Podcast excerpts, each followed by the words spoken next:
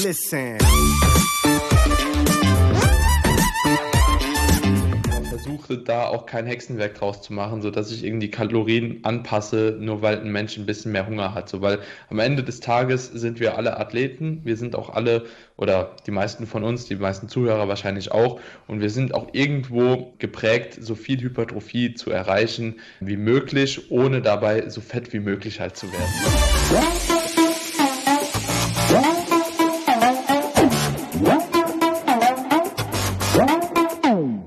Moin aus Hamburg, willkommen zu The Art of Personal Training. Der Host dieses Podcasts bin immer noch ich, Arne Otte.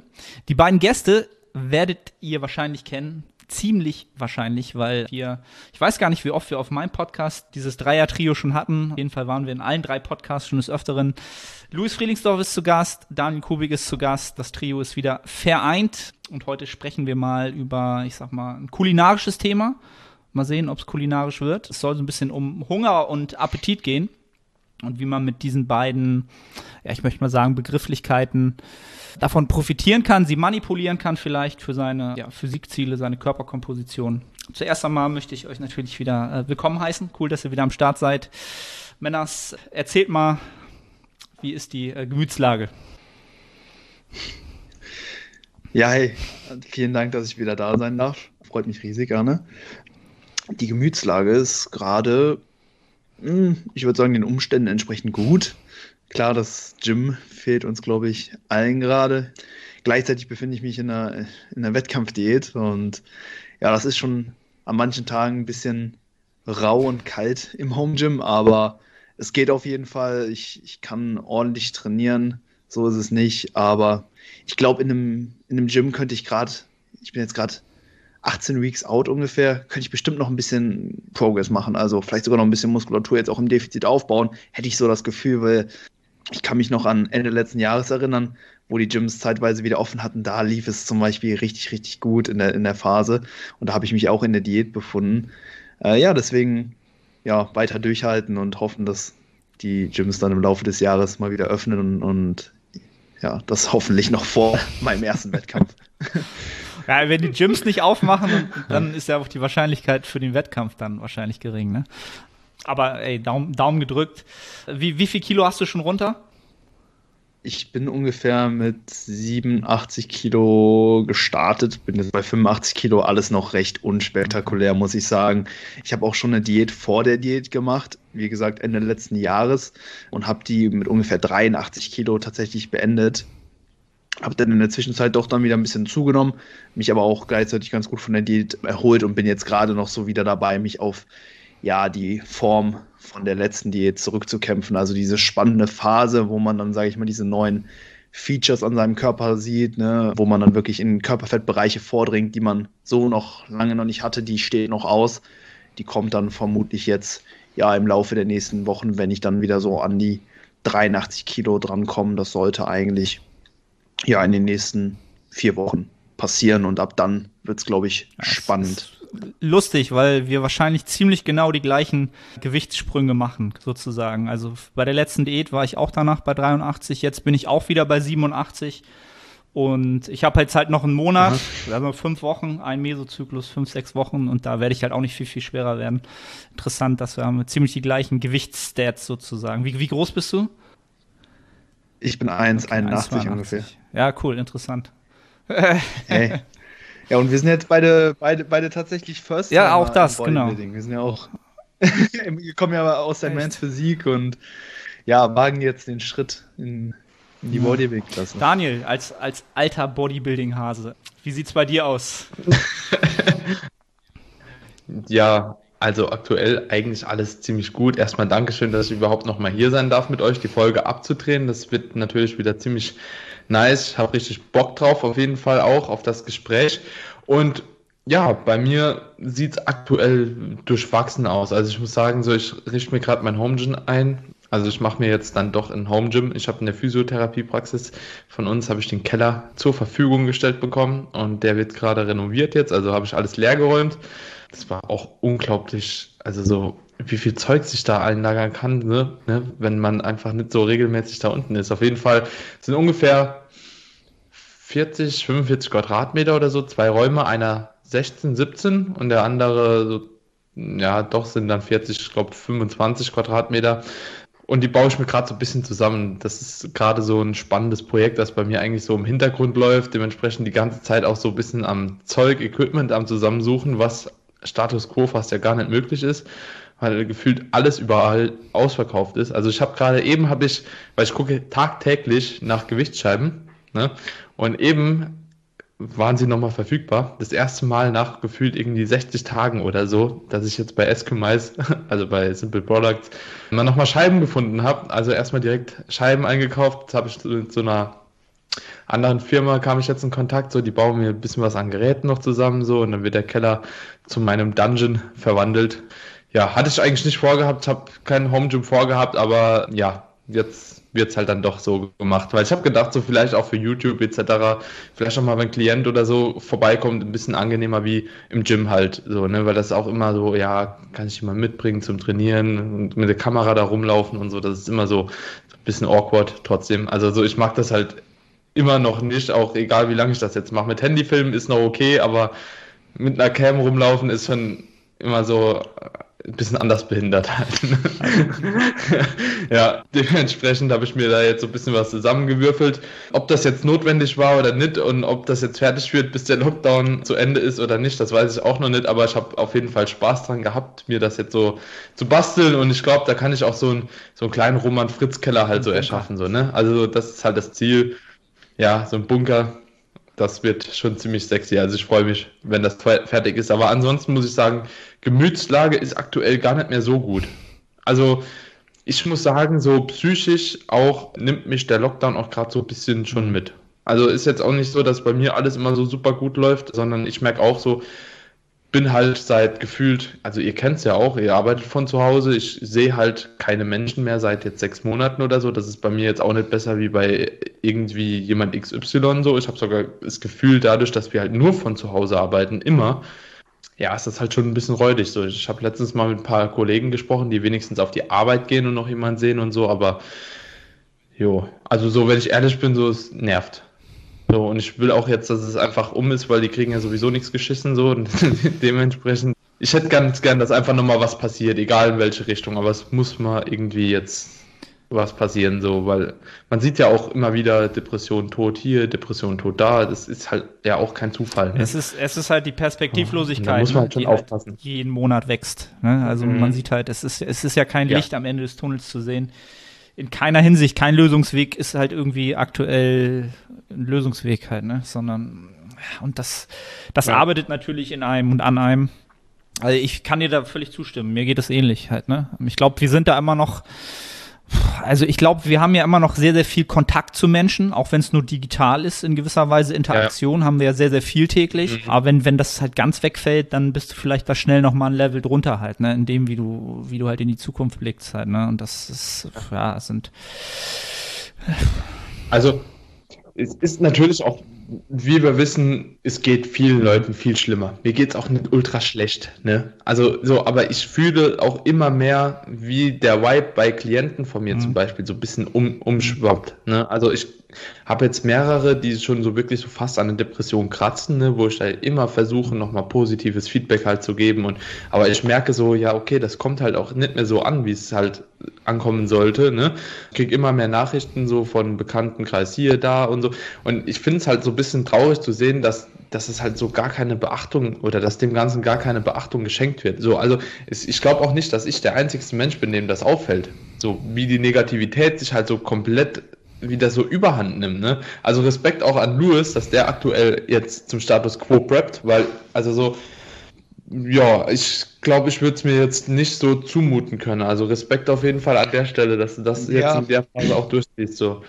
Ja, das ist halt so eine, so eine Sache, ne? Jetzt gerade, wo halt sonst nicht viel passiert, gibt es einem halt schon was, sich in anderen Bereichen, ich sag mal, auf so einen heroischen Pfad irgendwo zu begeben. Ne? Also ich meine, Gut, ja. wenn ich jetzt, wenn ich jetzt nicht preppen würde, so, dann würde ich vermutlich auch viel mehr so das Gefühl jetzt von Stillstand haben, so dass ich meine, du kennst es sicherlich auch aus der ja. Prep, so da lebt man halt auch mal so ein bisschen mehr für sich, man verfolgt ja. seine eigenen Ziele und ich glaube, das ist halt gerade in dieser Phase doch enorm wichtig, da auch etwas zu haben, wo man darauf hinarbeiten kann, so wo du am Ende des Tages einfach dein Häkchen setzen kannst und sagst, mhm. hey, so ich bin meinem Ziel jetzt einen Schritt näher gekommen. Und wenn du halt jetzt gerade vielleicht beruflich nicht so viel machen kannst, dann, dann musst du vielleicht auch einfach persönliche Ziele ein bisschen mehr verfolgen. Und in meinem Fall ist es jetzt eben die, meine, meine Prep, ne? Äh, neben meinem Job als Coach, so also, kann ich halt jetzt noch mein Athletendasein so mehr vorantreiben. Ne?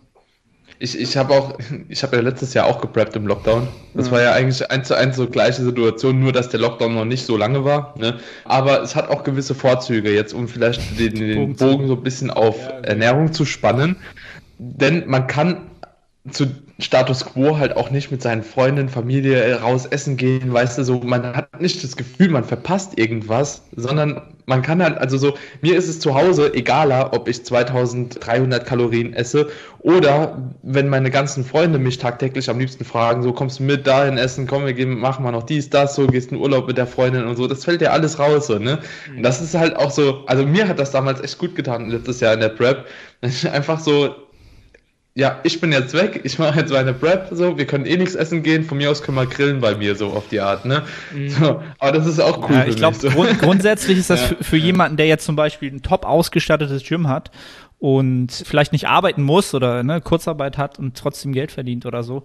Das ist ja Bodybuilding to the fullest. So, du kannst halt trainieren, essen, schlafen und du kannst nichts anderes machen. Du kannst dich ja, du hast ja nicht mal äh, äh die Möglichkeit, abgelenkt zu werden, so halt, was so das dem Idealzustand halt dann schon, schon näher kommt, ne? So wie ich immer sage, so wie meine Tochter jetzt halt lebt, so, ne? Sie schläft, sie isst, sie bewegt sich ein bisschen, sie lernt was, wächst und von vorne halt, ne? So wie, ich sehe halt so genau, wie das halt funktioniert.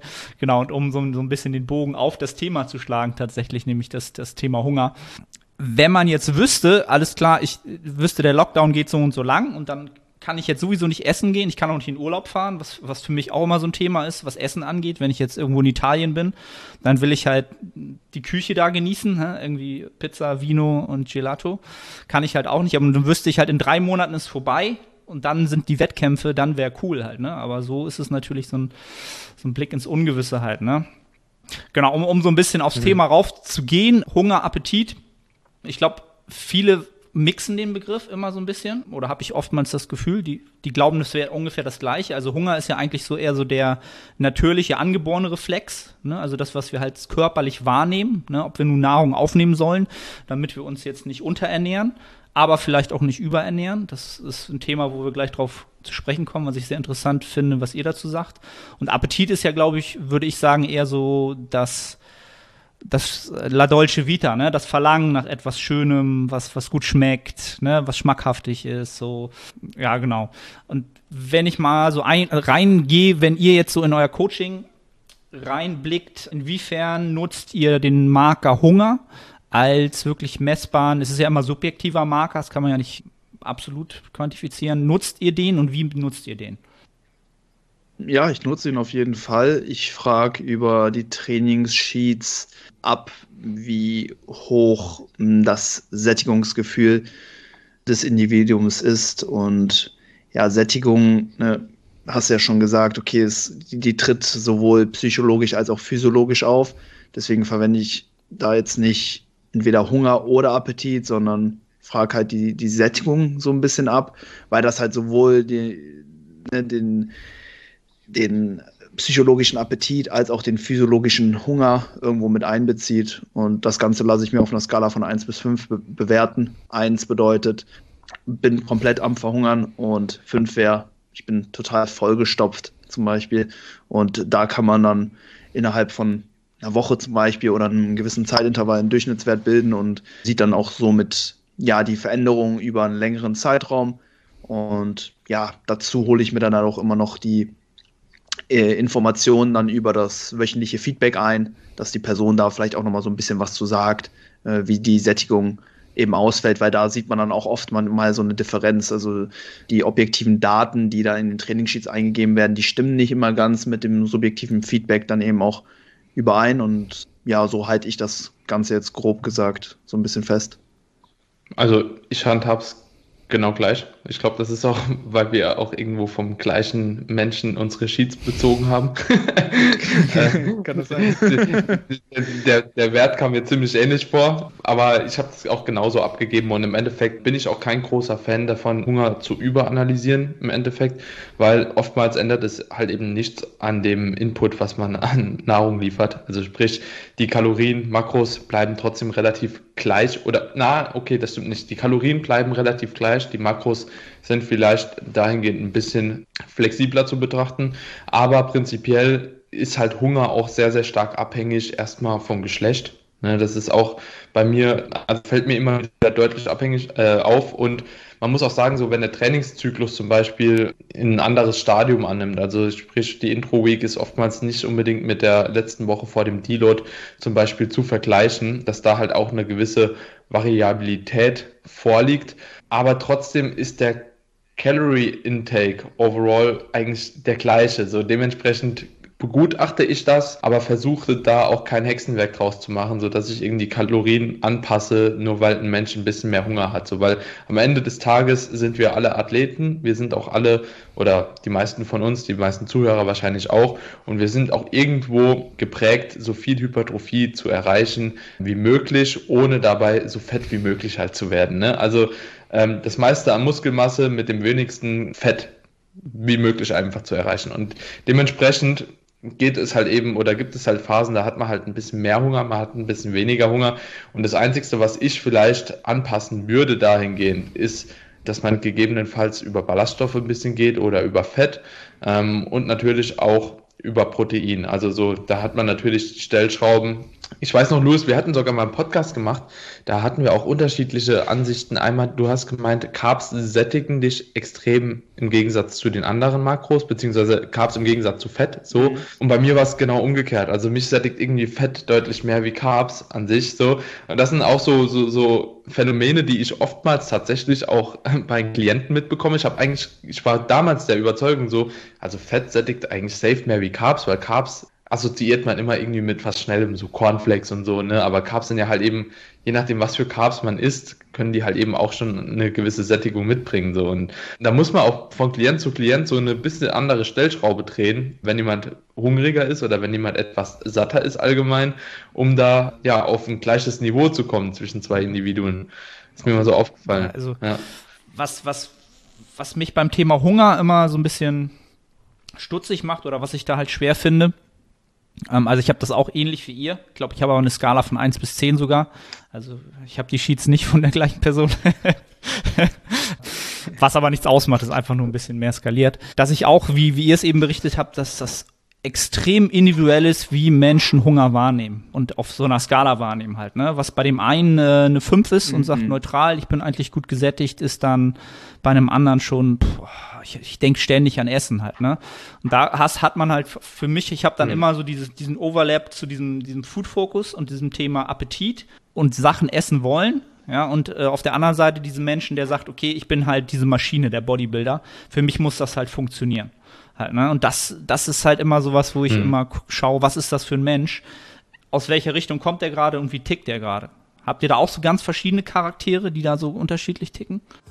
Moin Moin, ich bin's Arne. Kurze Unterbrechung, um dich auf unseren Coaching-Service hinzuweisen. Wenn du schon des Längeren damit kämpfst, deinen Hypertrophie-Fortschritt konstant positiv auszurichten und du eine sehr persönliche und motivorientierte Zusammenarbeit mit einem Coach schätzen würdest, dann check den Link in der Beschreibung und melde dich. Mhm. Schon. Kann ich auch so bestätigen. Im Endeffekt kannst du dir aber trotzdem mal sehr, sehr gut eben die Schwankungen anschauen. vor allen Dingen, wenn man jetzt mit einem Klient in eine Diät startet und du noch nicht genau weißt, okay, wie, wie lean bekommen wir den jetzt in den nächsten zwei, drei Monaten. Und wenn du dir dann eben anschaust, wie sich diese Bewertung auf der Hungerskala über die Wochen dann zum Beispiel verändert, gibt dir das auch ein, eine gute Information einfach darüber, wo, wo man sich jetzt körperfetttechnisch befindet. Ne? Das ist natürlich auch so eine extrem individuelle Sache. Ne? Viel Körperfett für den einen ist wenig Körperfett für den anderen und vice versa. Und wenn du da dann eben auch das, ja, diese Hungermarker irgendwo im, im Auge hast, dann kannst du da auch so ein bisschen besser abschätzen, okay, in was für einem Stadium hinsichtlich Körperfett befinden wir uns gerade mit der Person und das zum Beispiel auch, ähm, ja, so wie so ganz, ganz nice Sache, so wie ich, wie ich diesen Marker dann eben auch mit Klienten nutze. Ähm, aber wie gesagt, ne, manchmal fällt das auch enorm unterschiedlich aus und ja, da muss man sich dann halt viel mehr so die Trends anschauen, als vielleicht jetzt unbedingt diesen absoluten Wert, der da angegeben wird. Hm. Aber da, das habe ich auch ähnlich sogar. Also, beziehungsweise ich habe viele Klienten, da kann man es wirklich ganz gut abmessen. Also so, ich denke, der Durchschnitt hat ungefähr bei gleichem Körperfettniveau auch ungefähr gleich viel Hunger. Also kann man schon so sagen, der Durchschnitt. Aber ich habe auch tatsächlich so ein paar Ausreißer. Das ist manchmal der Wahnsinn. Also ich preppe gerade jemand auch fürs Frühjahr. Der hat jetzt, also so, das war eigentlich mehr oder weniger eine ungewollte Prep. Ähm, wir haben letztes Jahr im, ich glaube, Mai angefangen zu diäten. Der hat jetzt 27 Kilo abgenommen. Uh. So, und der fängt jetzt an, also jetzt an, Hunger zu bekommen und so. Der ist jetzt bei 8% KFA oder so. Also ja. der hat jetzt, also der war vorher schon von KFA, war schon sehr, sehr hoch, ne? aber wirklich, der fängt jetzt erst an, Hunger zu bekommen. So. Und da kenne ich halt eben relativ wenige, bei denen das so ist, aber zum Beispiel der Janis Kara, das weiß ich auch noch so, der hat mir auch schon immer gesagt, so, boah, über 10% kriege ich mein Essen halt kaum noch rein. Es macht halt gar keinen Spaß mehr, aber das, das ist ja auch wieder so gar nicht mehr der Durchschnitt, ne? Also da kommt auch immer wieder dieser Body Set Point irgendwie noch mit rein und ich finde, der spielt dann doch auch eine größere Rolle, wie man eigentlich dem Ganzen immer zusprechen mhm. möchte. Also mhm. merke ich auch bei mir immer. Ich brauche auch so eine gewisse Grenze. Ich bin jetzt immer noch nicht, obwohl ich jetzt auch schon im höheren KFA bin, plus 15 Prozent, ist immer noch so, ja, ich hätte schon eigentlich öfter Bock zu essen. Das ist nicht mehr so wie vorher, aber ich, also so, ich krieg's halt easy rein. Ne? Wenn ich vom Hunger gehen würde, dann kann ich jetzt 6000 Kalorien schieben, obwohl ich 3,5 verbrauche oder 3,3 so. Ne? Finde ich immer ein bisschen schwierig, so wie sich das verändert. Ich, das ist halt auch immer so die Frage, muss man sich an diese Ende, an dieses Ende dieser, dieser, dieser Range muss man sich daran arbeiten, muss man da hinkommen. Ne? Also mhm. das ist halt auch, genau, also ich hab's halt auch noch nicht so wirklich gehabt, dieses typische, was man dann so hört, wo man sagt, ich konnte gar nichts mehr essen. So, ich konnte ich konnte nichts mehr reinkriegen. Das habe ich noch nicht geschafft. Und ich war auch da zum Glück aber auch noch nie, also ich glaube, war mal bei 3600 Kalorien im Max halt, ne? Wenn ich dann selbst Athleten habe, mhm. die irgendwie 4900 mhm. Kalorien täglich essen, dann denke ich so Wahnsinn, was was was die mhm. dann halt reinkriegen, ne? Aber die Frage, die ich ja dann immer halt hab, ist so hat man überhaupt noch ein wirkliches Biofeedback in Form von Hunger? Man muss das ja überschreiben, sozusagen. Im Aufbau müssen wir es ja überschreiben und einfach mhm. mehr essen. Ja muss ich das so weit überschreiben, dass ich wirklich an den Bereich komme, wo, wo ich halt sage, ich kann Essen nicht mehr sehen. Ne, das ist ja schon auch wieder ein Extrem so. Was, was ist da so eure Meinung dazu? Ich mache das teilweise schon ganz gern, den Athleten einfach mal so ein bisschen an sein individuelles Limit zu pushen, sowohl ja nach oben als auch nach unten hin, dass man eben mal schaut, okay, wie lean kann die Person werden, ohne jetzt allzu starken Hunger zu verspüren oder dass es halt konstant halt einfach schlecht geht. Genauso will ich auch mal ein bisschen dieses obere Ende der ja, Körperfett-Settling-Range mal so austesten, wobei ich das doch eher mit erfahrenen Athleten mache, wo der Körperfett, äh, wo diese Körperfett-Range auch tendenziell ein bisschen geringer ist wenn ich äh, jemanden Fortgeschrittenen mal an dieses obere Ende pushe, dann ist der trotzdem immer noch relativ lean und jetzt ne, kein Jabba the Hutt mit irgendwie 30 Prozent Körperfettanteil. Das ist nämlich total interessant, vor allem bei Wettkampfathleten ähm, zu erkennen, dass wenn die wirklich mal an den Punkt gehen, wo halt Essen einfach mehr eine Qual als ein Genuss ist, dass er doch schon teilweise relativ früh kommt und das auch gar nicht bei jetzt allzu hohen Kalorienmengen, sondern dass sie sich dann einfach konstant appetitlos fühlen, auch so eine Gleichgültigkeit gegenüber Essen so entwickeln, dass so es denen eigentlich komplett egal ist, was jetzt aufgetischt wird. Hauptsache, ne, die haben dann am Ende, äh, am Ende des Tages dann ihre Kalorien, um dann den Gewichtsverlauf vielleicht voranzutreiben oder so. Aber dass da ja gar nicht mehr so aufs Essen hingefiebert ähm, wird, der KFA dafür verhältnismäßig doch noch gering ist. Und habe ich jetzt bei einem Kunden gesehen, der jetzt äh, auch ja so eine längere Diät Ende letzten Jahres auch gemacht hat und jetzt wieder im Aufbau ist, dass der doch sehr, sehr schnell wieder an den Punkt gestoßen ist, wo er gemerkt hat, hey, so hier, hier es nicht mehr weiter.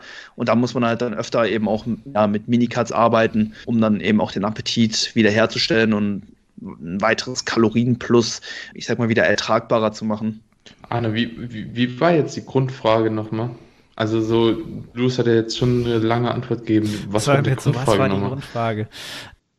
Ob, ob, weil, ob weil, man weil unbedingt an, an dieses obere Ende des Spektrums ran muss um halt seinen, seinen Fortschritt halt zu maximieren halt. Ne? Und genau, ah, Luis ja. hat es, glaube ich, sehr, sehr gut ja. äh, skizziert, was ich sehr, sehr gut finde. Wenn man halt beide Enden mal erfahren hat, dann weißt du halt sehr, sehr gut, wo du in der Baseline halt äh, produktiv bist. Ne? Also so habe ich das so ein bisschen wahrgenommen, was ich sehr, sehr gut finde, ja. ja. Aber mache ich genauso. Also würde ich in allen Punkten mhm. zusprechen.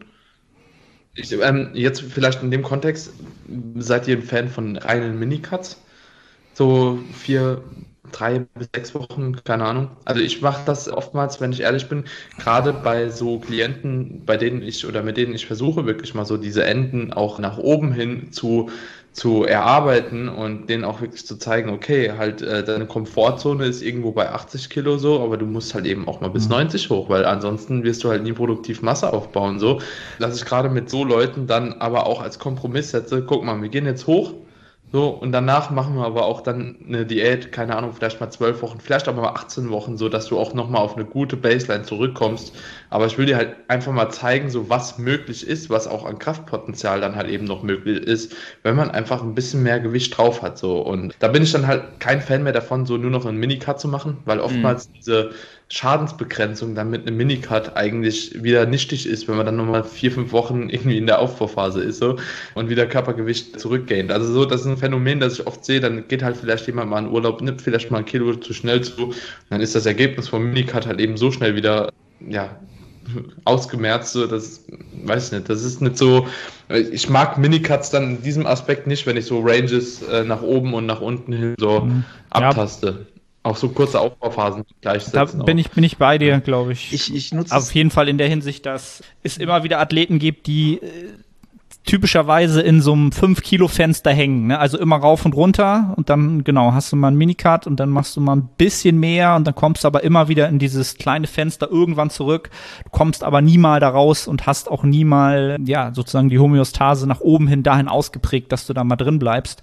So wie du es dann sagst, ist es, glaube ich, durchaus sinnvoll, jemanden auch mal ein Jahr lang im Überschuss zu behalten. Ne? Habe ich auch durchaus gerade mhm. Leute, die so aus dieser, wie soll ich das sagen, aus der, ähm, ich kenne mal, die deutschen Begrifflichkeiten fallen mir immer nicht ein, so die Intermediates, die so auf dem Weg sind, jetzt so langsam richtig fortgeschritten zu werden, die müssen dann aus meiner Sicht öfter mal wirklich auch ein Jahr lang konsequent im Überschuss bleiben und dann tatsächlich auch mal eher so ein bisschen in den höheren Körperfettbereich gehen, um im Training einfach auch mal eine ganz neue Erfahrung zu machen, neue Reize zu setzen. Das sehe ich auch so wie du. Und ja, Minicuts, wenn man sich strategisch von Anfang an einsetzt, wenn man aus einem sehr, sehr guten Standing kommt, also vom, vom, vom Körperfett, dann kann man, glaube ich, sehr, sehr lange damit hantieren, zwei, dreimal, bis man dann längeren Cut braucht. Aber es ist halt kein Goldstandard, so wie es eine Zeit lang, glaube ich, immer von vielen behandelt mhm. wurde.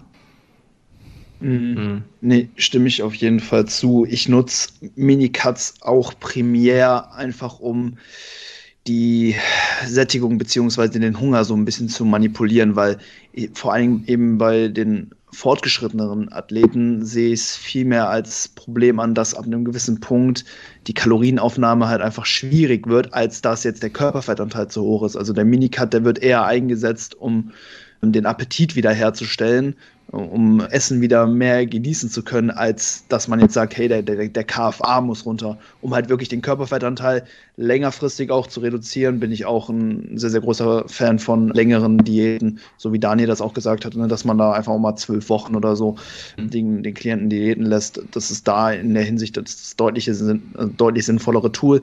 Aber vielleicht mal eine vier bis sechs Wochen mal wirklich hart ins Defizit zu gehen, das hilft dann äh, dem Individuum schon sehr, sehr gut, eben auch ja, wieder so ein bisschen Appetit zu bekommen und einfach wieder Lust haben, ein bisschen mehr zu essen und dementsprechend auch den Aufbau so ein bisschen genießbarer einfach wieder zu gestalten mhm. zu können. Mhm. Also das ist ein guter Punkt, den du dann noch genannt hast mit dem Hungermanagement, gerade in einer langen Offseason. Das ist, ja, das würde ich jetzt auch auf jeden Fall als Sonderfall dann nehmen, ne? obwohl ich da auch immer versuche, über alle möglichen anderen Stellschrauben erstmal zu gehen, weil ja weil ich einfach weiß, wie viele Athleten dann von mir immer sagen, so wenn sie dann wirklich mal ganz oben waren, ne, gar keinen Hunger mehr hatten oder gar keinen Appetit mehr, wie auch immer man es jetzt definiert, dass wenn die dann halt nochmal, keine Ahnung, dann machen die in sechs Wochen Cut oder so oder auch selbst wenn die ein bisschen länger machen und dann sagen die wieder, oh ja, jetzt ist der Hunger wieder so krass und so und dann denke ich ähm, auch, oder der Appetit nach so fünf Wochen Diät, das kommt halt oftmals auch vor nach einem Minicut, dann denke ich halt, okay, dann hast du halt noch nicht hart genug gepusht. Also so, wenn ich hart am Limit bin oder wenn ich äh, mit Leuten spreche, die, wo ich weiß, die sind schon wirklich hart am Limit gewesen, so, also ich weiß so, so ein Louis Widerski oder so zum Beispiel, so, der, mhm. der hat nach drei Wochen hat er schon keinen Hunger mehr, irgendwie nach Brett gefühlt, so, ne, also auch niedriger KFA des Todes und dann muss er halt vier, fünf essen oder was. Und der ballert sich halt dreimal am Tag halt irgendwie in Shake mit 100 Gramm Malto rein oder so, ne, und da, da, passiert sowas dann halt nicht, ne? Und das macht er schon irgendwie seit eineinhalb Jahren, ne? Und der macht's einfach so und abends irgendwie noch einen Kuchen hinterhergeschoben oder so, Hauptsache die Kalorien. Und es geht schon, also es geht so, das ist halt Komfortzone, ne? Und das ist halt das Ding, was ich immer beobachte, dass wenn man dann so ein Minicard einschiebt und die Leute dann irgendwie dann noch drei Wochen irgendwie schon wieder Appetit haben, so, oh ja, Pizza wäre jetzt geil und dies und das so, da hat man noch nicht lang genug gepusht, so. Das ist auch für mich so ein Zeichen, so, ja, okay, der ist noch gerade nicht so mental bereit, so seine Komfortzone irgendwie zu verlassen. Ja, ich weiß nicht, wie, wie, wie seht ihr das? Ist euch das auch schon mal aufgefallen? Ja, das, das kommt wieder so ein bisschen auf die Vergangenheit der Athleten an, ne? Also, du hast halt die typischen Athleten, mhm. die, so wie ich mich selbst auch kategorisieren würde, die aus so einem Antrieb kam, sie wollten dann immer zu lean bleiben. Die haben halt selten das Problem, dass sie zu wenig essen oder dass, dass der Hunger oder auch selbst der Appetit irgendwie ab, abtrünnig wird. Und dann hast du halt die, die für die das nie ein Thema war. Also für die halt ähm, immer ganz klar im Vordergrund stand, es muss halt funktionieren. Und das, der emotionale Teil, also dieser Appetitteil, der war halt nie vordergründig. Und der wird es auch nie sein. Also das, das habe ich halt wirklich mhm. so Menschen, wo ich so denke, die bewundere ich richtig, weil die halt wirklich völlig emotionslos essen können. Also wirklich so emotionslos und auch so wirklich in dem Sinne, dass es auch nicht schmecken muss halt so, ne? Also wirklich so, ja, dann baller ich mir halt, habe ich mal irgendjemand erzählt, in meinen schlimmsten Zeiten hatte ich halt so ein richtig awkward Meal. Das war Thunfisch mit was habe ich denn immer gegessen? Thunfisch mit Senf und Hüttenkäse. Habe ich alles in so ein Bowl gepackt, vermischt und das habe ich mir dann nochmal reingeklatscht, so, weil ich das, ne, High Protein, Low Fat und so. Und das, boah, ich kann das alles nicht mehr sehen heute. Ich kann keinen Senf mehr sehen, ich kann keinen Hüttenkäse mehr sehen und ich kann keinen Thunfisch mehr sehen aufgrund dessen.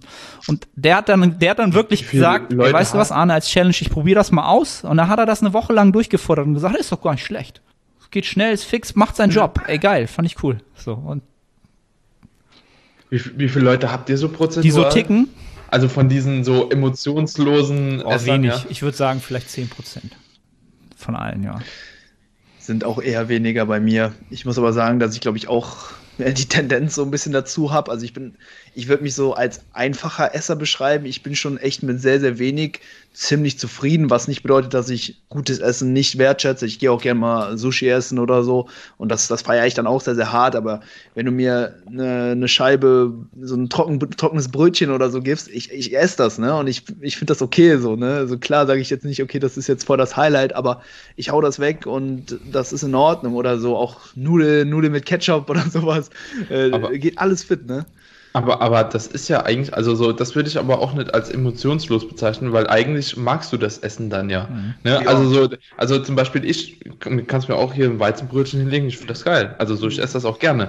Ne? Also so als emotionslos würde ich eher so die Leute bezeichnen, so die, die es halt essen und nur aus Zweck essen halt so, ne? Also so, ich esse ein Brötchen zum Beispiel, wenn das, ich denke, so hast du das auch gemeint, wenn du das hier hingelegt bekommst, ja, du isst das, weil das schmeckt halt eigentlich auch so, ne? Ja. Und so emotionslos meine ich aber wirklich so die, den kannst du auch einen Kuchen, Louis Vidas, bestes Beispiel, so, ja. dem sagst du, keine Ahnung, du kannst jetzt jede Süßigkeit der Welt aussuchen, so, ne?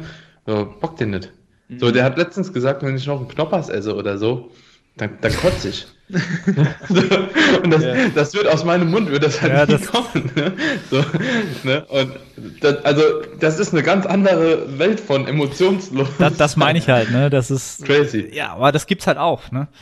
Um da mal so auf das, auf das nächste Themenfeld so zu kommen, ähm, das große, die große Frage nach dem, muss ich immer meine Makros tracken, muss ich meine Kalorien immer tracken, Vor- und Nachteile, gerade wenn es jetzt nochmal in Bezug auf, auf, auf, Hunger und Appetit geht, äh, glaubt ihr, dass man rein aufgrund seines Hungers zum Beispiel erfolgreich in der Offseason funktionieren kann, ohne zu tracken. Also wirklich, also tracken tun wir sowieso immer im Kopf, weil wir es alles zu lange gemacht haben, aber wirklich es eine Zeit komplett zu lassen und auch nicht nachzurechnen. Mhm. Ich denke auf jeden Fall, vor allen Dingen, wenn man sich da nochmal das Feedback über die Waage einholt, weil die zeigt einem automatisch, wo es hm, wo es so ein bisschen hingeht. Wenn du über mehrere Wochen im Schnitt zunimmst, dann kannst du davon ausgehen, dass du dich in einem Kalorienüberschuss gefunden hast. Gleichzeitig, wenn du jetzt abnehmen willst, dann musst du nicht zwangsläufig deine Makronährstoffe tracken, sondern du kannst dann eben auch über die Gewichtsabnahme auf der Waage eben sicherstellen, dass du dich in einem Kaloriendefizit befindest. Also das funktioniert dann doch in Kombination sehr, sehr gut. Sicherlich brauchst du nicht mal die Waage, du kannst natürlich auch deine optischen Fortschritte im Spiegel feststellen, aber ja, mit der Waage bist du da, hast halt nochmal diese objektiven Daten, ne? eben auch neben deinem subjektiven Empfinden, wie sich jetzt die Form verändert, kriegst du es dann auf der Waage einfach nochmal objektiv angezeigt.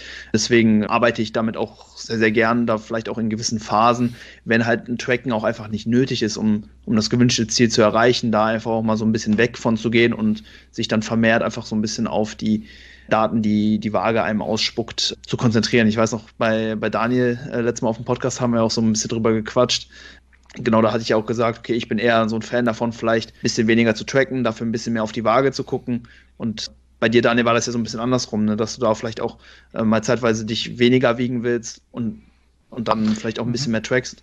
Nee, das, das, das war so, dass ich halt verschiedene Klienten habe, die sich da so ein bisschen zu hart auf die, die, die Waage konzentrieren. Ne? Und dass das bei gewissen Individuen, gerade bei Frauen, vielleicht halt ja, im Sinne von Zyklus halt ein bisschen die Sicht auf das Ganze, auf den Prozess so ein bisschen manipulieren kann ins Negative. Und da habe ich gesagt, so die, denen tut es wahrscheinlich auch ein bisschen besser, so ab und zu mal sich nicht so oft zu wiegen, aber in dem Aspekt macht es natürlich Sinn. Also wie du das sagst, so dass man da halt eben das Ganze so ein bisschen guckt.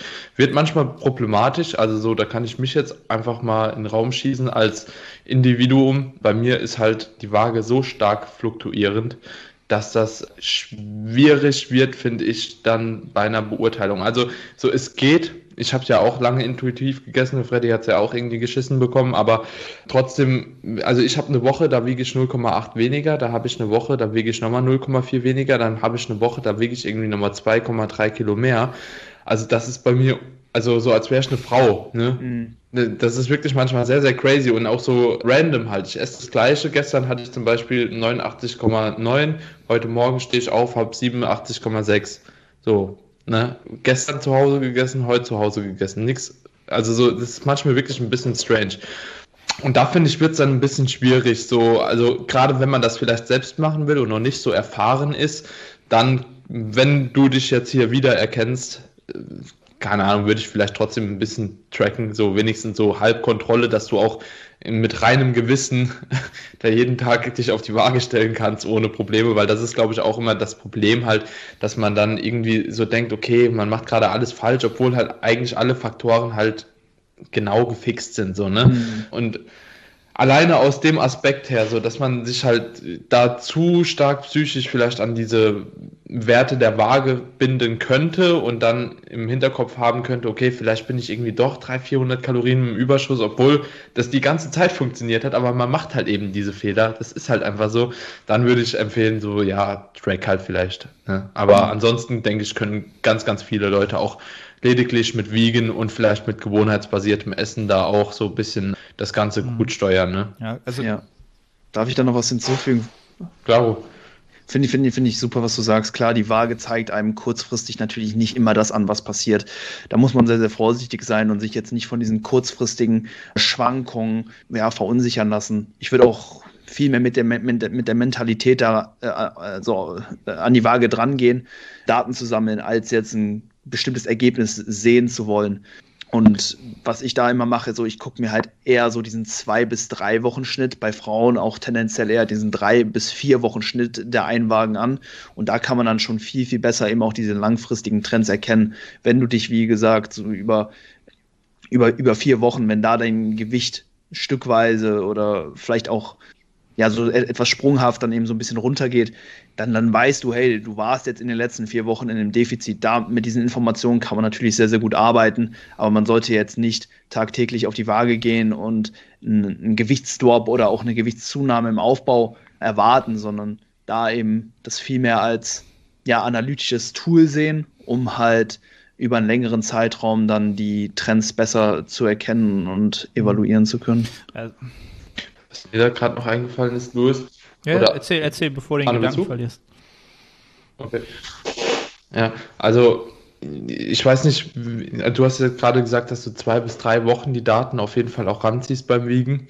Ich habe sogar die Beobachtung gemacht, dass ich mittlerweile fast schon vier bis acht Wochen erstmal abwarte, bevor ich überhaupt eine Anpassung treffe. So, das hört sich jetzt für den ja. einen oder anderen vielleicht super lang an, aber oftmals ist es halt eben einfach so. Also es ist ja nur, du solltest natürlich über einen langen Zeitraum gewährleisten, dass du irgendwo im Kalorienüberschuss bist. Allerdings von den meisten Athleten, die wir jetzt ansprechen, die sind auch ja schon in Peak Off-Season, ähm, weil da oder sind in der Off-Season auch schon im höheren Körperfettanteil vielleicht und die haben auch schon ein gewisses Fettpotenzial aufgebaut, was natürlich dann auch wieder immer als Energiequelle irgendwo dienen kann und dementsprechend bin ich da oftmals in der Off-Season ein bisschen vorsichtiger, wann ich Kalorien nach oben anhebe mhm. und wann nicht.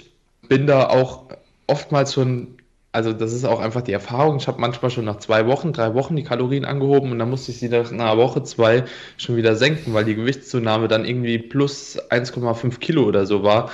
Und oftmals lässt auch so ein, eine, ein Anstieg nach oben voll auf sich warten. Also das, ich habe teilweise Athleten gehabt, mit denen hatte ich seit Beginn eine Kalorienzufuhr und ich war mir eigentlich, das Gewicht war am Anfang so peu à peu hochgegangen, wie man es eben angepeilt hat, so und dann war eine Stagnation und dann war es teilweise so abgeflacht und ich habe dann immer gesagt, so dann kommt natürlich auch mal die Frage so, ja, heben wir die Kalorien jetzt an, machen, wir müssen noch was tun und so und dann sage ich so, nee, warte mal ab, lass mal noch zwei, drei Wochen warten. Ne? Und auf einmal Tag irgendwie wieder 1,5 Kilo Anstieg, 0,7 Anstieg so und auf einmal ist er nochmal in seiner genauen Range drin. So nur der Wasserhaushalt hat das Ganze wahrscheinlich einfach ja objektiv komplett manipuliert. Ne? Und dementsprechend, ich habe so die Erfahrung gemacht, immer wenn ich das so schnell anpasse, kriegt man relativ schnell nochmal ein Feedback, ja. so, nee, ja, noch kann, ich, kann ich dir genauso wiedergeben. Also es gibt ja in der Diät diesen Swoosh nach unten, ne, wo du drei Wochen nichts passiert und auf einmal bist du zwei Kilo leichter. Und das genau wie du es erklärt hast, habe ich es auch sehr oft nach, nach, oben gehabt halt, ne? Wo man dann ungeduldig wird mhm. und denkt, okay, haben wir jetzt zu wenig Kalorien? Müssen wir noch mal 100, 200 draufschießen, so? Ist dann immer gar nicht der Fall gewesen. Dann hat man sie draufgepackt und auf einmal waren es drei Kilo mehr von einer Woche zur anderen. Habe ich halt schon so ganz extrem gehabt, obwohl es nur 100 Kalorien mehr waren. Also das passt ja. sich halt doch, am Ende passt sich halt doch immer so an, wie man es halt ungefähr ausrechnet, ne? wenn man mit den, mit den Parametern ungefähr gleich unterwegs ist ja, also was, was mich noch so interessieren würde, also dieses Thema, wenn man halt wirklich sagt, ich esse halt, man hat wenig Struktur, ja, also für Menschen, die jetzt wenig, weniger Struktur haben, jemand, der sowieso 70 Prozent des Tages ungefähr die gleichen Lebensmittel isst, der hat ja auch wenig Platz da, sich zu verschätzen oder so halt, ne? Aber jemand, der jetzt sagt, mhm. bei mir jetzt ist es zum Beispiel jetzt so, dass ich immer eine Mahlzeit habe, die eigentlich täglich anders ist, weil wir halt so, ein, so eine Family-Mahlzeit haben und da essen wir halt fast immer was, was anderes. Da fällt es mir dann doch schon schwerer, mal kurz zu eyeballen, was könnte das denn sein halt, ne? Weil das kann halt alles sein. Und ich bin gerade dabei, halt wirklich trotzdem zu versuchen, ja, nicht zu tracken halt. Also wirklich seit jetzt sechs Monaten oder so. Und das klappt halt trotzdem. Und das Phänomen ist halt, dass ich immer noch die gleichen niedrigen Kalorien habe und trotzdem kontinuierlich zunehmen mhm. kann. Also mit 3000 Kalorien kann ich halt seit vier Monaten immer kontinuierlich etwas an Gewicht zu legen. Es ist halt, ich kann es, ist halt sehr, sehr, sehr, sehr, für mich, wenn man, wenn man selber in der Position ist, dann ist es halt sehr, sehr ungewöhnlich halt, ne, dass man nicht mehr Kalorien braucht, obwohl alles mhm. gleich bleibt. Ähm, aber Arne, kannst du dich noch dran erinnern, oder Louis, wir hatten doch, nach meiner Prep war das doch auch so ich gesagt habe, so ich bin jetzt vier Monate nach der Prep, so ich habe immer noch ja. 2800, 2900 Kalorien und ich nehme damit irgendwie 0,3 Kilo zu so die Woche, ne? Und das war auch ewig lange. Also und der Freddy, der hat dann auch mal gesagt, so Daniel, bleib mal cool, so, die Zeit wird das ja. schon regeln. Ne? Also setz einfach nur auf die Zeit und nach sechs Monaten hatte ich auch viel, viel weniger Symptome noch wie in der Diät. Ne? Also ich habe ja jetzt keine krasse Recovery gemacht. So, ich war ja auch nicht bei 7, 5, 6 Prozent so. Ne? Aber die Zeit hat es wirklich geregelt. Auf einmal kam der Punkt so, Kalorien schlagartig um 500 nach oben geschossen. Ne? Innerhalb von einem Monat konnten wir die Kalorien von 2,8 bis 2,9, jetzt bin ich auf 3,4 bis 3,6 mit der gleichen Zunahmerate anheben. Und das ist halt irgendwie so komplett strange, halt, wenn man sich das mal so vorstellt, warum da die ganze Zeit nicht und dann nimmst du irgendwie so zwei Wochen peu à peu immer wieder 0,5 ab oder so und es versteht halt keiner, ne? Mhm. Also, das ist, ja, ist generell äh, echt seltsam, ey.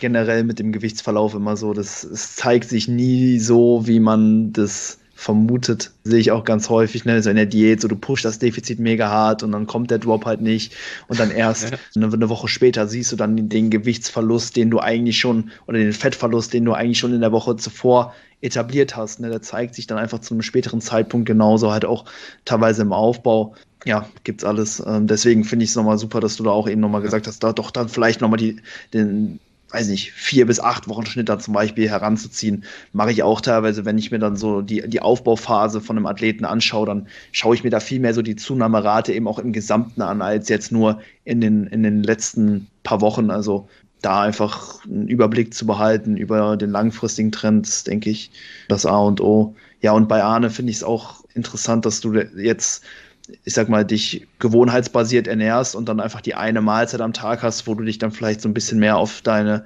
ja, physiologischen Sättigungsgefühle berufst und guckst, okay, wie, wie stark ist dein, mein Magen jetzt gefüllt und äh, wie hoch ist jetzt mein Verlangen noch zu essen, ähm, kann natürlich auch bei unterschiedlichen Mahlzeiten zu unterschiedlichen mhm. Kalorienwerten dann führen, die du dann zuführst. Aber ich meine, in deinem Fall, so du hast ja auch alles soweit da im Blick und kontrollierst den Trend. Von daher geht das da ja auch sicherlich, führt das zum ja, gewünschten also Ergebnis. Für, ja. für mich ist halt gerade ein super interessanter Erfahrungswert, also ein wertvoller Erfahrungswert, weil ich halt sonst eigentlich immer, immer getrackt habe. Ich hatte schon mal eine Phase, habe ich ein halbes Jahr nicht gemacht, aber da habe ich dann doch schon immer stark geguckt, was ich esse. Ne? Da war die, die Auswahl, die war schon limitierter und es musste halt doch schon immer so diese 20 Lebensmittel sein und jetzt ist es halt noch mal, noch mal was anderes. Und also vom Fortschritt, wie ich jetzt noch aufbauen kann mit so wenig Kalorien, denkt man ja immer, war noch nie so gut, aber ja, es ist tatsächlich so. Es ist halt, das ist auch so eine, so eine Theorie, die bei mir im Kopf manchmal kommt, wo ich dann überlege, könnte es nicht von Vorteil sein, wenn man halt durch nicht allzu viel Bewegung, ja, also passive Bewegung durch Need, den man jetzt irgendwie forciert, mit wenig Kalorien vielleicht sogar, also bedarfsgerecht, vielleicht sogar ein bisschen besser aufbauen kann, weil man natürlich auch die Ressourcen natürlich nicht so belastet halt. Ne? Das ist einfach so eine Theorie, die ich immer so mal im Kopf hatte. Muss ich halt immer meine 10.000 Schritte machen und möglichst viele Kalorien aufnehmen, viele Nährstoffe aufnehmen für den Stoffwechsel, um halt möglichst gut aufzubauen. Oder kann ich auch vielleicht einfach die Ressourcen besser haushalten, um mit weniger Kalorienaufnahme gleiches, wenn vielleicht sogar besseres mhm. Ergebnis produzieren. Aber das ist halt sehr, sehr einfach nur so eine Theorie, die ich mal im Kopf hatte. Ähm, ja. ja, ich so. glaube, da fällt aber häufig der Gedanke hin, dass man denkt, okay, je mehr ich essen kann, desto mehr Muskelaufbau habe ich, aber es ist natürlich immer relativ gesehen ja. zum Kalorienverbrauch. Ne? Deswegen glaube ich, dass es tendenziell sogar eher dahin geht, mach möglichst wenig Aktivität abseits vom Sport und guck, dass du so viel entspannst wie möglich. Gut, für manche bedeutet Entspannung natürlich auch jetzt ein Spaziergang oder so, aber dass du jetzt hier nicht irgendwie jeden Tag versuchst, irgendwie die 15.000 bis 20.000 Schritte abzureißen, nur um dann äh, ein bisschen mehr essen zu können. Ich glaube, das führt dann vielleicht dann doch eher zu, zu schlechteren Erfolgen ab einem gewissen Punkt. Deswegen, also bei mir ist es auch so in der Offseason, ich versuche meine Aktivität oder ich lasse meine Aktivität im Laufe der Aufbauphase auch immer so ein bisschen abfallen. Also dahingehend, dass ich einfach weniger Aktivität abseits vom Gym forciere. Klar, wenn ich mal Bock habe auf einen Spaziergang oder Wetter ist geil oder was weiß ich, man unternimmt was so, dann geht man natürlich raus, aber es ist jetzt nicht mehr so in der Diät, dass man da dann vielleicht diese Routine etabliert hat, dass man halt jeden Tag seine, seine Schritte reinholt oder so, weil ja, es dann eben auch einfach gar nicht mehr nötig ist. Ne? Kann man sich ja. auch, auch top bedienen. Also, was, was, was Was mir da auch immer noch einfällt, also ich habe auch so das Gefühl, wenn man irgendeine gewisse Anzahl an Steps etc. überschreitet, steigt auch ja tendenziell der Hunger stärker mit an. Also so, es ist, ich finde, dieses Outcome von mehreren Steps entspricht nicht unbedingt immer dem, was die Steps eigentlich bewirken sollen. Also mhm. sprich, um irgendwie, keine Ahnung, du musst ja 10.000 Steps machen bei uns im Körpergewicht, um 400, 500 Kalorien vielleicht irgendwo zu verbrennen. So ein 10.000 Steps, mach mal so einen Walk, danach hast du auch Hunger. Also mhm. das ist jetzt nicht so, als ob der an dir vorbeigeht und danach, also gerade wenn ich eine Stunde spazieren gehe, kriege ich ungefähr 7000 Steps rein so da bin ich auch schon ein bisschen gerädert halt, ne? Also so, das belastet mich auch systemisch dann doch schon so ein bisschen. So, ich habe halt für mich so einen Sweet Spot gefunden, so halbe Stunde bis 40 Minuten geht, das ist so angenehm. Ähm, mhm. Das kann ich auch zweimal am Tag machen, das ist kein Problem. Aber ja, wenn du halt länger wirklich dauerhaft unterwegs bist, so, das kann auch dazu führen, dass du halt eben mehr Hunger bekommst, so, ne? Und das ist auch so ein guter Punkt, den ihr da genannt habt, wenn man dann einfach eine Zeit lang vielleicht einfach zu Hause bleibt und ja, einfach die Schritte auch runterhält, der Hunger wird auch tendenziell ein bisschen weniger, weil ja, du machst halt nichts mehr. Ne? Du isst halt, du isst gefühlt auch immer. Das sind ja auch immer so Aktivitäten, die halt eben dann nochmal zeigen, so ja, du hast halt das und das und das gemacht, so, ne? Und wenn du an deinem PC sitzt den ganzen Tag so am Hasseln und bist du in deinem Film, so, dann isst du halt mal was, so, dann hast du irgendwann nochmal Hunger, da isst noch mal was, dann hast du halt Training und dann isst du halt nochmal was. So. Ende halt, ne? Das ist, kommt dir so vor, als ob du den ganzen Tag auch irgendwo am Essen bist. Ne? Also ich glaube, alleine daher ist es schon ja, ganz cool. Und ich glaube aber auch, Arne, dass das mit einspielen könnte. Mir fällt aber auch so ein Punkt ein.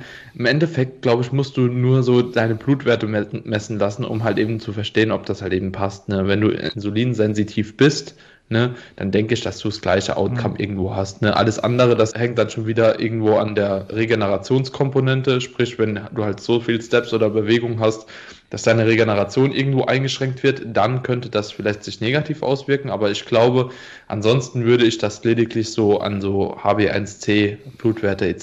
so ein bisschen auswerten, ob das halt, ob du da mit weniger Kalorien oder mit mehr Kalorien gleich gut fährst. Also ist jetzt so mein Ding, was ich da im Kopf hatte. Wenn man es halt ganz genau nehmen will, ne, dann ja, Thema Blutbild und etc. Da kann man jetzt noch natürlich riesig. Das hat der Jannis mir okay. mal erzählt.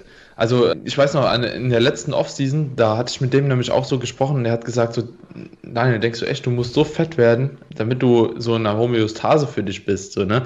Mich würde jetzt mal interessieren, was sagen so denn deine Blutwerte, ne? Mess mal das, das, das und das so, falls du Bock hast vor der Prep nochmal. Und bei mir waren die halt wirklich extrem gut. Also so auch Peak Off-Season halt auch so mit den 20% KFA oder 21 oder was ich da hatte, keine Ahnung, waren ziemlich gut und da hatte ich auch sehr, sehr wenig Bewegung und trotzdem auch schon irgendwie 500 Gramm Carbs oder so am Tag. Also war auf jeden Fall, ja, ziemlich viel schon. Ne? Und es schien anscheinend trotzdem alles immer noch im Rahmen gewesen zu sein. Also ich glaube, dem, dem Ganzen gibt man auch oftmals einen zu großen Stellenwert, obwohl ich jetzt natürlich nicht von meinem Blutbild auf jeden anderen da draußen das Ganze übertragen würde. Ne?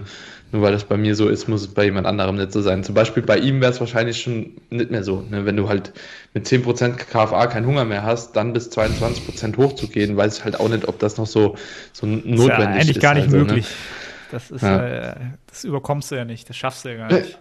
Force-Feeding des Todes, ne? Das, das wäre dann auch schon so der perfekte Übergang zum letzten Thema für die Leute, die jetzt zuhören und sagen, ich habe aber ab und zu wirklich diese Appetitlosigkeit. Habt ihr ein paar, paar gute Tipps für die Leute, um die Kalorien reinzukriegen, ohne sich jetzt, genau, Force-Feeding da irgendwie zu quälen oder ähnliches? Was wären da so eure Top-Tipps? Moin Moin, Arne hier. Ganz kurze Unterbrechung, um dich auf die Nettohypertrophie hinzuweisen. Du strebst nach maximaler Hypertrophie. Du fragst dich, ob das Steigern des Gewichts auf der Handel oder doch eher die Mind-Muscle-Connection Priorität hat.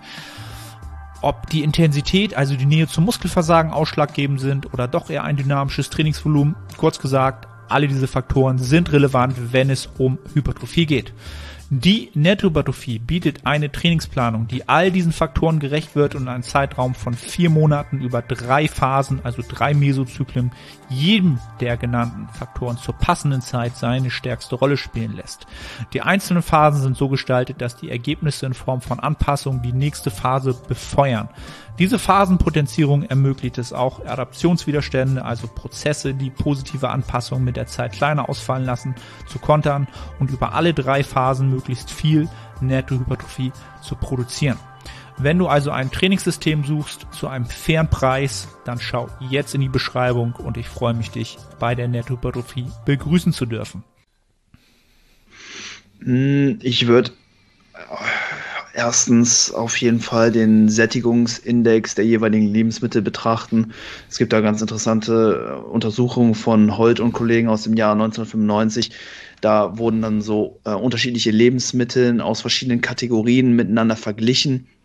Und die Probanden haben dann ähm, gesagt, okay, na, alle 15 Minuten, ähm, wie, wie gut sättigt das Lebensmittel über, über 120 Minuten und konnten das Ganze dann auf einer Skala von, okay, ich bin extrem hungrig bis ich bin extrem voll bewerten. Und da sieht man halt auch ganz klar, dass ja gewisse Lebensmittel besser abschneiden als andere. Da einfach als Referenzwert Kartoffeln haben da den höchsten Wert erhalten und zum Beispiel Croissants hatten jetzt den niedrigen Wert. Also in dem Fall, dass, dass du jetzt mit der Offseason extrem struggles, so dann, dann greif halt eher zum Croissant. Ne? Also es gibt ja einfach mehr Kalorien für, für Sättigung. Ja, um dann noch, noch was hinzuzufügen. Die Lebensmittelportionen, die waren alle gleich. Also alle waren 250 Kalorien. Und genau, da kann man sich auf jeden Fall so ein bisschen drauf berufen und sich immer so ein bisschen fragen, okay, wie viel Sättigung gibt mir jetzt das Lebensmittel für die Kalorien, die es mit sich bringt. Und was man da immer noch gesehen hat, ist, dass der Sättigungsindex mit ein paar Markern korreliert, zum Beispiel dem Gewicht und den Protein- und Ballaststoffen und dem Wassergehalt.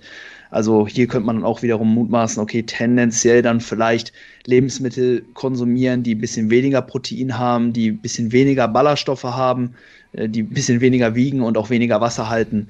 Zwischen dem Sättigungsindex und und dem Fettgehalt und der Schmackhaftigkeit der Lebensmittel gab es dann zum Beispiel eine negative Korrelation. Also je schmackhaftiger das Essen war und je mehr Fett da eben drin war, desto weniger hat es gesättigt. Also hier ne, tendenziell vielleicht ein bisschen mehr Fett essen, ein bisschen mehr äh, Lebensmittel, die dir auch wirklich schmecken.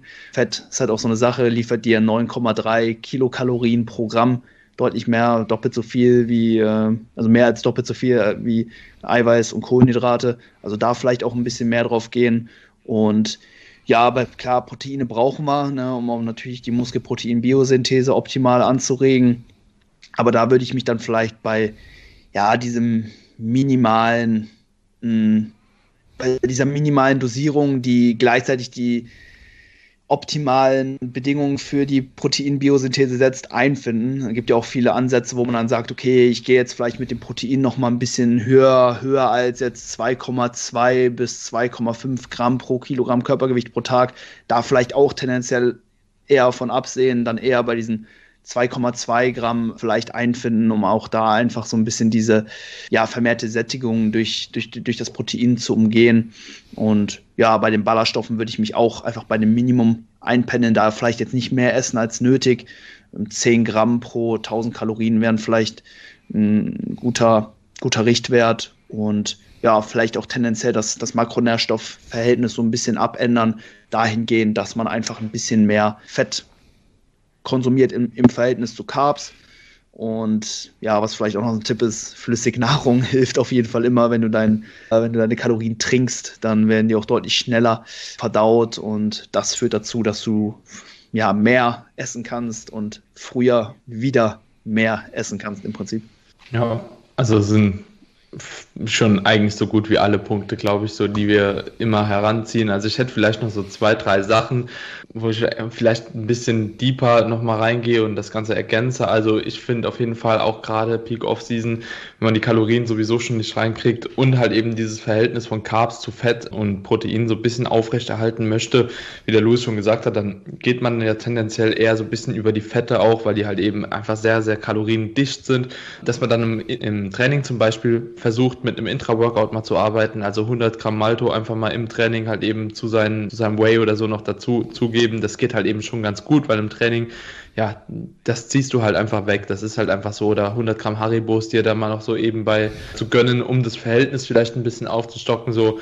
Dann finde ich auch, Cornflakes ist ein richtiger Gamechanger eigentlich so, wenn du keinen Hunger mehr hast. Cornflakes gehen gefühlt immer und die sättigen auch so gefühlt null zumindest bei mir und bei verschiedenen Klienten arbeite ich halt eben ganz gerne. Also dann vielleicht nicht mehr zu den Haferflocken greifen oder auch lieber mal auf die Reisflocken gehen. Also so, man kann das schon ein bisschen minimieren. Man muss natürlich aber dann auch aufpassen, wo man seine Ballaststoffe noch irgendwo reinbekommt, um halt eben die Verdauung dann auch noch aufrecht zu erhalten. Aber der Louis hat ja auch schon einen guten Marker gegeben, ne? mit so 10 Gramm. Das ist so diese untere Spanne, die ich dann heranziehen würde. Eigentlich kommt man in der Regel drüber, wenn man sein Obst und Gemüse irgendwie versucht trotzdem noch reinzukriegen. Egal, also wenn ihr 400 Gramm Obst und 400 Gramm Gemüse am Tag habt, also es ist fast egal, welches Lebensmittel man da nimmt davon, dass man da schon drüber kommt. Aber das sind so Dinge, die, die mir jetzt gerade spontan noch eingefallen sind und auch mit der Protein Range bei 2,2, das ist ein guter Marker. Man kann die, glaube ich, sogar runtersetzen bis 1,6 Gramm so im Notfall, aber das wird dann auch wieder schwer, wenn man eine gewisse Menge an Kalorien overall zu sich führt, auch mit vielen Carbs, da überhaupt noch auf 1,6 zu kommen, vor allem mit ja, einem gewissen Anteil auch an EAAs pro Mahlzeit, dann wird es halt eben schon wieder ein bisschen schwierig. Also wenn jemand da wirklich Probleme hat, kann ich auf jeden Fall auch empfehlen, sich so vielleicht unter zwei Gramm auch schon so einzupendeln, aber dann vielleicht ein bisschen mehr über die Muskelprotein-Biosynthese versuchen, das Ganze zu kompensieren. Das bedeutet, so dann würde ich halt eben statt zweimal am Tag oder dreimal am Tag vielleicht viermal am Tag ein Proteinfeeding haben, wo die Proteinfeedings aber auch mit ausreichend EAAs halt eben angereichert sind, um so vielleicht eine Mahlzeit aufzustocken. Also so, wenn gar nichts mehr geht, einfach zweimal Whey, zweimal EAAs, den Rest halt durch andere Lebensmittel wie Reis, bla bla bla. Und dann kommt man auch schon ja, auf ein ganz gutes, ja, auf, also man kann den Appetit auf jeden Fall schon deutlich steigern dadurch, weil Fleisch, Quark, das sind halt alles so Quellen, die halt ja jetzt nicht wirklich dabei helfen, mehr Essen reinzukriegen. So, ne? also, also, alles verschiedene Milchprodukte und so. alles, wo man halt viel kauen muss, halt, ne? wo du halt Zeitaufwand hast, ist halt auch immer so eine Sache. Ne? Oder du musst halt von mhm. den Lebensmitteln den Aggregatzustand ja, oder was so lang ne? Das ist halt ist, auch ne? so eine Sache. So habe ich ja auch mal gemacht, eine Zeit lang gemacht, halt meine meine meine Greens halt äh, geschreddert im im Mixer und halt getrunken halt. Ne? Das ist halt super eklig, so wenn du so Brokkoli mit Himbeeren und, und Whey irgendwie trinkst, so. Aber dann, dann, dann geht's halt rein, ne? Bei, bei dem Thema Flüssigkeit ist halt, wie du es aber auch schon gesagt hast, immer das Problem, dass der Magen halt irgendwann dann natürlich auch nicht mehr mitmacht halt, ne? Und dann die Ballaststoffe zu kurz kommen und dann schießt man sich die Verdauung ab. Ähm, ja, so irgendwo da im, im, mhm. im Middle Ground da sich einfinden, würde ich sagen. Ja, cool. Ja. Einen kleinen Tipp hab, hätte ich noch. Eine, eine, den äh, den habe ich von Lukas Müller. Fand ich ganz interessant. Äh, kennt wahrscheinlich jeder auch so ein bisschen der Wechsel von süß zu salzig. Kennt jeder so nach, nach einem ordentlichen Mal geht immer noch ein Eis oder sowas. Sowas, sowas würde ich vielleicht auch im Aufbau vermehrt nutzen. Ich, früher habe ich mal so, so Kalorien-Challenges gemacht, tatsächlich so ein 10.000 Kalorien Cheat Day und so. Das war damals sehr, sehr angesagt. Ich, ich, ich habe das auch gefeiert, weil ich zu der Zeit auch echt Bock drauf hatte und da hat das auch immer mega gut funktioniert. Hat erstmal übelst fettig, fette Mahlzeit essen und danach halt noch ein Eis. Damit kriegst du nochmal deutlich mehr Kalorien rein, weil du dich halt auch schnell an gewissen Sachen halt einfach satt, satt isst. Ne? Deswegen da dieser ja, herzhafte, süße Wechsel, ja, glaube ich, das kann ist da auch nochmal. Ultimative Trick. Oder zusammen. Pizza und danach Eis. Oder Fertig. Endgegner. Das geht immer. Fertig. Oder? Das ist die perfekte Kombination. Habt yes. ihr schon mal Pancakes ja, mit Bacon? Ei und ja, Ahornsirup gegessen. Also mit Ei nicht, aber mit Bacon auf jeden Fall. Das ist auch übel halt, ne?